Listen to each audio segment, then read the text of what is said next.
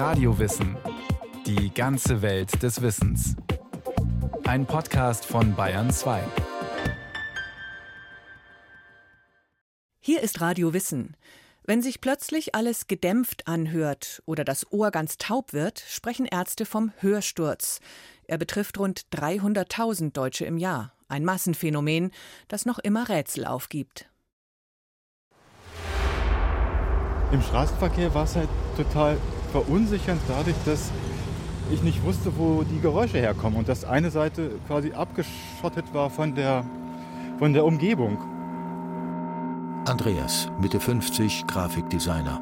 Hörsturz, Ohr links mit kompletter Taubheit vor zwei Monaten. Und ich dann immer so ein bisschen Angst hatte, mich zu bewegen und mich, wenn ich über die Straße musste, dann wirklich wie so ein Erstklässler wirklich immer stehen geblieben und mehrfach zu allen Seiten umgeguckt habe, damit auch wirklich nichts äh, passiert.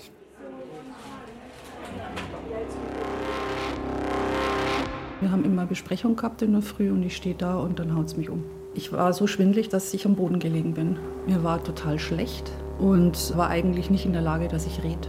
Und dann haben sie mich mit dem Sanitäter weggebracht. Renate, Anfang 50. Erster Hörsturz rechts vor zwölf Jahren. Zunächst Störgeräusche und Tinnitus, dann nach drei weiteren Hörstürzen komplette Taubheit rechts. Du wirst in der Gesellschaft in einen Trichter reingegeben, wenn man dich nicht kennt, weil du natürlich zurückgezogen bist. Du kannst dich nicht so beteiligen. Kommt auch bei manchen Menschen ganz schlecht an, weil sie sagen, was denn das für eine? Die hört mich ja gar nicht oder die reagiert ja gar nicht. Extremer Schwindel, gefolgt von Schwerhörigkeit und Ohrgeräuschen, Renate und Andreas haben beide das erlebt, was viele Menschen betrifft. Nach Schätzungen der deutschen Tinnitus-Liga erleiden in Deutschland jedes Jahr mehr als 150.000 Personen einen Hörsturz. Die deutsche HNO-Gesellschaft geht sogar von weit höheren Zahlen aus. Demnach verlieren bis zu 300.000 Menschen im Jahr plötzlich ihr Hörvermögen, meist einseitig und ohne erkennbaren Grund. Renate und Andreas sind relativ typische Patienten. Es zeigt sich ein Erkrankungsgipfel im Alter zwischen 40 und 50 Jahren. Männer und Frauen sind in etwa gleich häufig betroffen. Doch es sind auch immer mehr jüngere Patientinnen und Patienten dabei, zum Beispiel Studierende. Kinder sind die Ausnahme. Sie bekommen so gut wie nie einen Hörsturz. Die groben Fallzahlen offenbaren ein Dilemma. Obwohl der Hörsturz oder der akute idiopathische sensorieneurale Hörverlust, wie es im Medizinerlatein heißt, lange bekannt ist, gibt das Phänomen der modernen Medizin immer noch Rätsel auf. Wolfgang Wagner, Hals-Nasen-Ohren-Spezialist an der München Klinik. Das ist schon deswegen schwer zu erfassen, weil wir gar nicht wissen, wie viele Betroffene sich in ärztliche Behandlungen begeben und dann registriert werden. Noch nie hat ein Arzt einen Patienten live während eines Hörsturzes beobachten können. Und anders als etwa beim Herzinfarkt, bei dem das Kontrastmittel CT blockierte Herzkranzgefäße zeigt, lässt sich der Hörsturz mit bildgebenden Verfahren nicht nachweisen, weil sich das Geschehen mutmaßlich im winzigen Innenohr abspielt. Genauer gesagt in der erbsengroßen Hörschnecke, der Cochlea. Das befindet sich mitten im härtesten Knochen des Körpers, nämlich dem sogenannten Felsenbein. Und das kann man also nicht so ohne weiteres untersuchen. Man kann jetzt nicht bei einem Hörsturzpatienten den Knochen aufbohren, um ans Innenohr heranzukommen. Natürlich stehen uns bildgebende Verfahren zur Verfügung, vornehmlich die Kernspintomographie und die Computertomographie.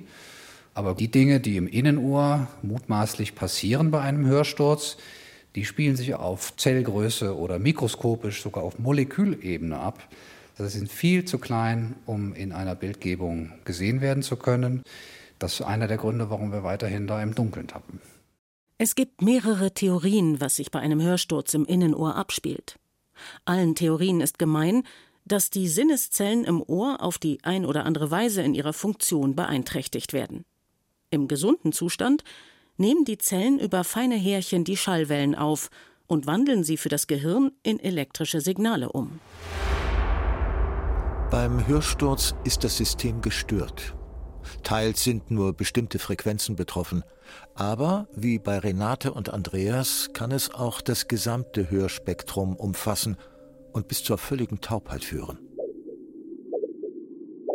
Eine Annahme ist, es handelt sich um eine Durchblutungsstörung. Aber nicht von größeren Gefäßen, die sich sonst darstellen ließen in der Bildgebung, sondern von winzig kleinen Blutgefäßen, die die Haarzellen versorgen. Eine sogenannte Mikrozirkulationsstörung. Mutmaßliche Risikofaktoren sind erhöhte Blutfettwerte, Bluthochdruck und Zigarettenkonsum. Wir sprechen von winzig kleinen Äderchen, die teilweise nur fünf Mikrometer groß sind. Also so klein, dass sich so ein rotes Blutkörperchen gerade so durchquetschen kann. Und da kann es also sehr leicht zu kleinen Verstopfungen kommen. Und Stress kann zu so einer Mikrozirkulationsstörung grundsätzlich beitragen.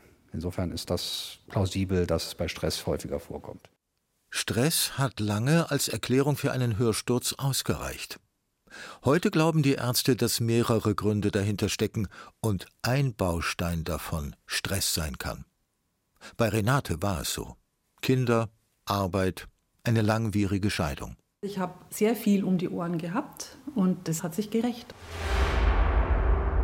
Aber es trifft eben auch Menschen, die nicht sonderlich gestresst sind. Hörsturzpatient Andreas etwa. Er hatte überhaupt nicht damit gerechnet. Morgens beim Aufstehen fühlt er sich plötzlich schwindelig. Sein linkes Ohr fühlt sich irgendwie pelzig an. Er denkt sich erst nichts dabei. Ich hatte vor einem halben Jahr so einen Ohrschmalzpfropf, wie man das manchmal so hat. Da bin ich dann zum HNO-Arzt gegangen, der hat das wieder rausgemacht und alles war prima. Da dachte ich auch, irgendwie, das fühlt sich so ähnlich an, so ein bisschen taub auf dem Ohr ist es schon. Dann wurde das aber immer schlimmer und dann war das eigentlich von jetzt auf gleich so schlimm, dass ich gar nicht äh, mehr stehen konnte, selbst auch nicht gehen. Der Schwindel überlagert, wie auch bei Renate, am Anfang alles. Noch am selben Tag geht Andreas zum HNO-Arzt, der mit ihm zuerst einen Test für einen Lagerungsschwindel macht, eine Gleichgewichtsstörung. Da bemerkt Andreas, dass er links so gut wie nichts mehr hört. Dann hat er mir einen Wecker an das Ohr gehalten und ich habe nichts gehört. Und dann hat er gesagt, Sie sind taub und das ist echt so, wie, wie kann ich taub sein, so ungefähr. Also das gibt es doch gar nicht. Taub sind Leute, die älter sind als ich und das war so unheimlich. Bei Wolfgang Wagner in der Klinik lässt er das Phänomen weiter abklären. Mit Hörtests. Sie dienen dazu, die Schwerhörigkeit zu beziffern und im Verlauf zu sehen, wie sie sich entwickelt. In Andreas Fall bestätigen sie, er ist links fast taub. Nur höhere, unangenehme Frequenzen nimmt er noch wahr. Wenn zwei oder mehr Menschen gleichzeitig sprechen, kann er den Schall nicht orten und versteht gar nichts. Neben Hörtests und einem prüfenden Blick aufs Trommelfell gehört die Kernspintomographie zum Standardprogramm, auch wenn sie in vielen Fällen unauffällig ist. Selten aber kann hinter dem Hörsturz ein Tumor am Gleichgewichtsnerv stecken. Damit lässt er sich entdecken. Neuere Untersuchungen deuten darauf hin, dass sogar rund jeder zwanzigste Patient mit einem Hörsturz einen solchen gutartigen Tumor haben könnte. Ein sogenanntes Acousticus neurinom. Mit modernen Kernspintomographen lassen sich auch andere winzige Tumoren im Innenohr als mögliche Ursache ausfindig machen. Oder Einblutungen. Findet sich ein Tumor, dann gibt es mehrere Behandlungsoptionen. Bei sehr kleinen Tumoren abwarten und beobachten. Oder es wird operiert bzw. bestrahlt. Ist die Kernspintomographie, wie bei Andreas, unauffällig, so hat sie dennoch einen Nutzen. Viele Betroffene entspannen sich. Das Beängstigende für viele Leute ist, dass irgendetwas im Kopf passiert und dass vielleicht diese Angelegenheit auch Vorbote einer anderen ernsten Erkrankung sein könnte. Das heißt, wenn wir eine Kernspintomographie des Kopfes machen, und dem Patienten mitteilen können, dass das Gehirn in Ordnung ist, dass der Hörnerv in Ordnung ist, dass das Innenohr auch grundsätzlich von der Gestalt her normal aussieht, dann ist das schon mal eine große Beruhigung. Zur weiteren Abklärung gehört eine Blutuntersuchung. Interessant sind dabei vor allem Entzündungswerte wie das sogenannte C-reaktive Protein. Denn als mögliche Ursache für den Hörsturz hat die Wissenschaft auch eine Virusinfektion unter Verdacht durch sogenannte neurotrope Viren die Nervengewebe angreifen können. Dazu gehören zum Beispiel bestimmte Herpesviren. Sind die Entzündungswerte erhöht, dann wird das Blut unter Umständen auf diese Viren hin untersucht. Es ist aber tatsächlich eine Rarität, dass man da jetzt die heiße Spur findet, die dann auch eine therapeutische Konsequenz hat. Und dann gibt es noch andere Vermutungen, wie zum Beispiel ein Autoimmungeschehen. Aber natürlich sind diese Gründe auch, ja, muss man sagen, Ausdruck einer gewissen Ahnungslosigkeit, weil es eben Dinge sind, die sich tatsächlich jetzt dem Nachweis entziehen. Und es sind weiterhin nur Vermutungen. Theoretisch können auch Bakterien den Hörnerv befallen. Und zwar Borrelien nach einem Zeckenbiss. Typischerweise treten dann aber zusätzlich andere Nervensymptome auf, wie vernuschelte Sprache oder unsicheres Gehen. Und der Prozess ist eher schleichend. Bei Renate stand am Anfang noch eine alternative Diagnose im Raum: Morbus Minier. Ähnlich wie beim Hörsturz verspüren Betroffene einen starken Drehschwindel. Ohrgeräusche und Schwerhörigkeit folgen. Allerdings gibt es ein paar Unterschiede. Morbus Minier ist häufiger beidseitig. Die Schwindelattacken wiederholen sich schubweise und in der körperlichen Untersuchung huschen die Augen nach dem Lagerungstest schnell und unwillkürlich hin und her. Ein sogenannter Nystagmus. Eine klare Ursache für den Hörsturz findet sich in seltenen Fällen bei Betroffenen, die von einem plötzlichen Knall oder einem Rissgeräusch im Ohr berichten und danach nichts mehr hören. Etwa nachdem sie Klimmzüge gemacht oder etwas Schweres angehoben haben. In diesem Sonderfall ist womöglich ein kleiner Riss im Innenohr entstanden, aus dem Flüssigkeit austritt. Der Riss lässt sich im Rahmen einer kleinen Operation flicken. Bei Renate ist diese OP nach dem ersten Hörsturz gemacht worden. Sie hatte vorher in der Arbeit Paletten angehoben. Ich habe die OP dann gut überstanden, hatte aber Tinnitus. Mir war immer wieder schwindlig. Dann haben sie mir Tabletten mitgegeben, die haben sehr schnell gewirkt. Renate und auch Andreas haben den Klassiker bekommen bei Hörsturz: hochdosiertes Cortison. Wer sich zu Hause kuriert, nimmt es als Tabletten ein. Im Krankenhaus wird es in der Regel als Infusion in die Vene verabreicht. Das hat den positiven Nebeneffekt, dass die Betroffenen währenddessen ruhig im Bett liegen. Bei Andreas hat die Infusion nur wenig zur Besserung beigetragen. Deshalb ist er zusätzlich operiert worden.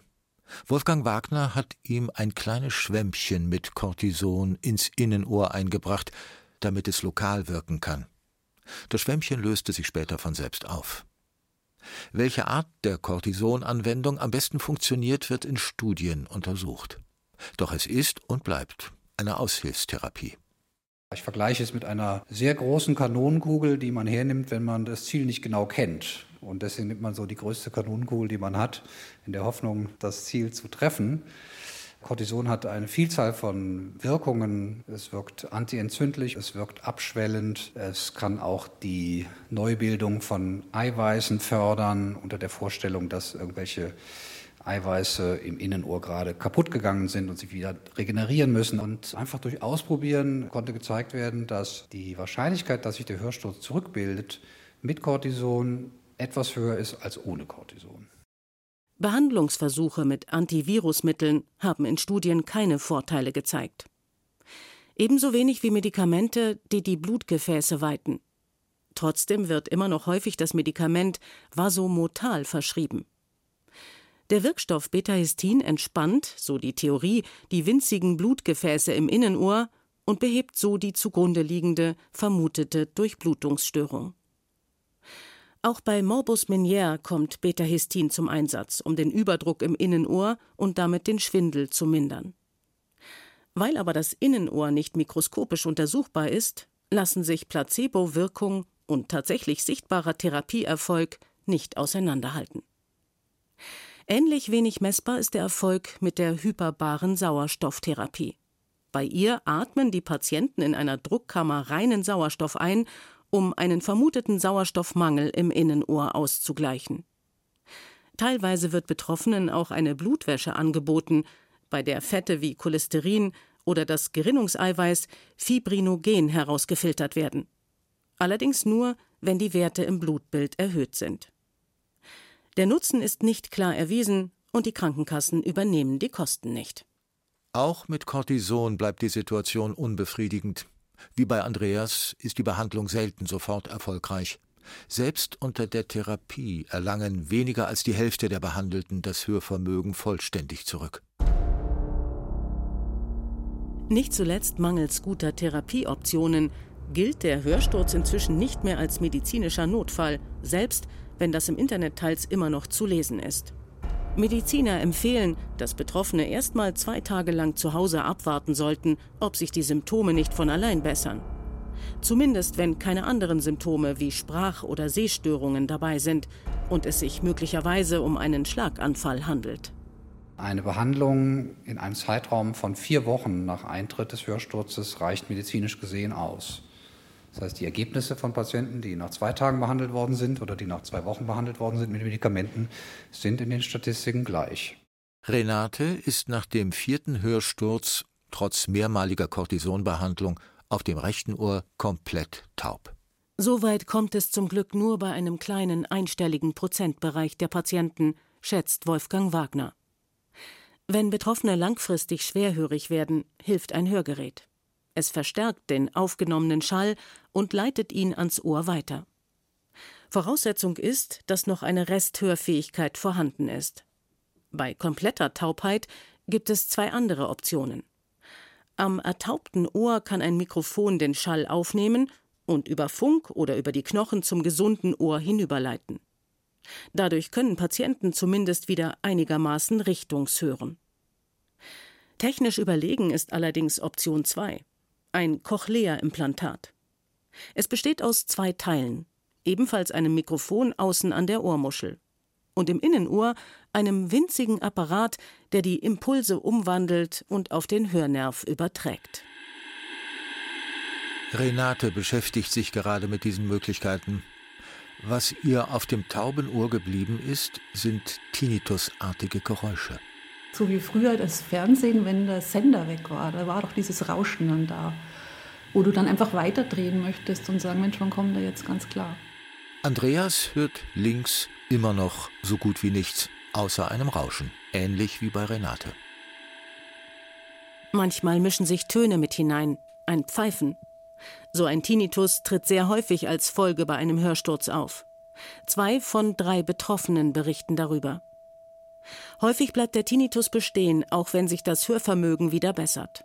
Manche stören die Geräusche kaum, andere sagen, sie können so nicht weiterleben. In dem Fall wird versucht, die Verarbeitung des Geräusches zu verbessern, im Rahmen einer Verhaltenstherapie. Kommen Sie mit.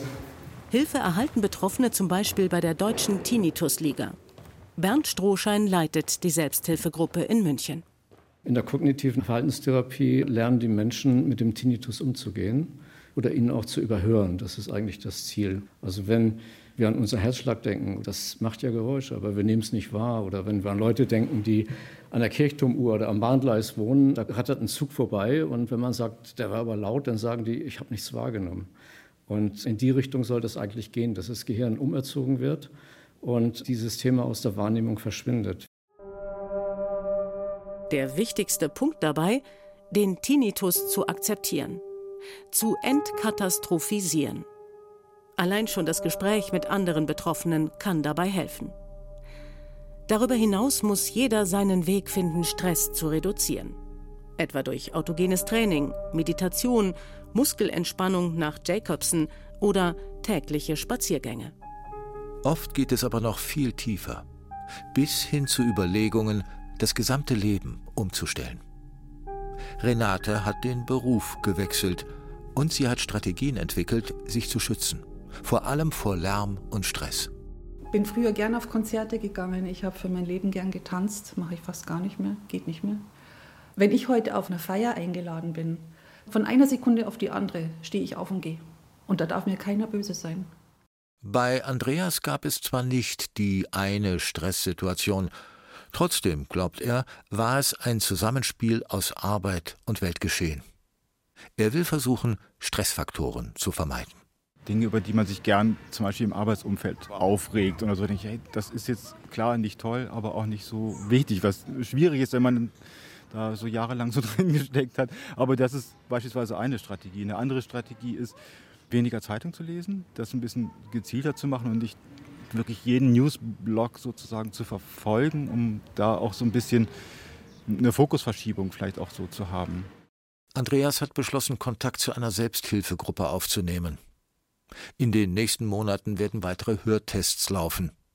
Er hofft, dass er bald wieder mit beiden Ohren hören kann, dass er kein Hörgerät brauchen wird. Schon jetzt hat er eine positive Nachricht. Das gesunde Ohr hat einfach viele Funktionen übernommen und auch das Gehirn hat sich einfach an diese Einseitigkeit insofern gewöhnt, dass die Verunsicherung gar nicht mehr so stark ist. Dass ich mich jetzt wieder relativ normal bewegen kann und eben auch Fahrrad fahren kann. Noch tappt die Medizin beim Massenphänomen Hörsturz also ganz schön im Dunkeln, hat Moritz Pompel recherchiert. Auch unser Nervensystem ist für die Wissenschaft immer noch ein weites Feld. Einen Einblick bekommen Sie im Radiowissen Podcast Nerven, das Kommunikationssystem des Körpers. Viel Spaß beim Hören.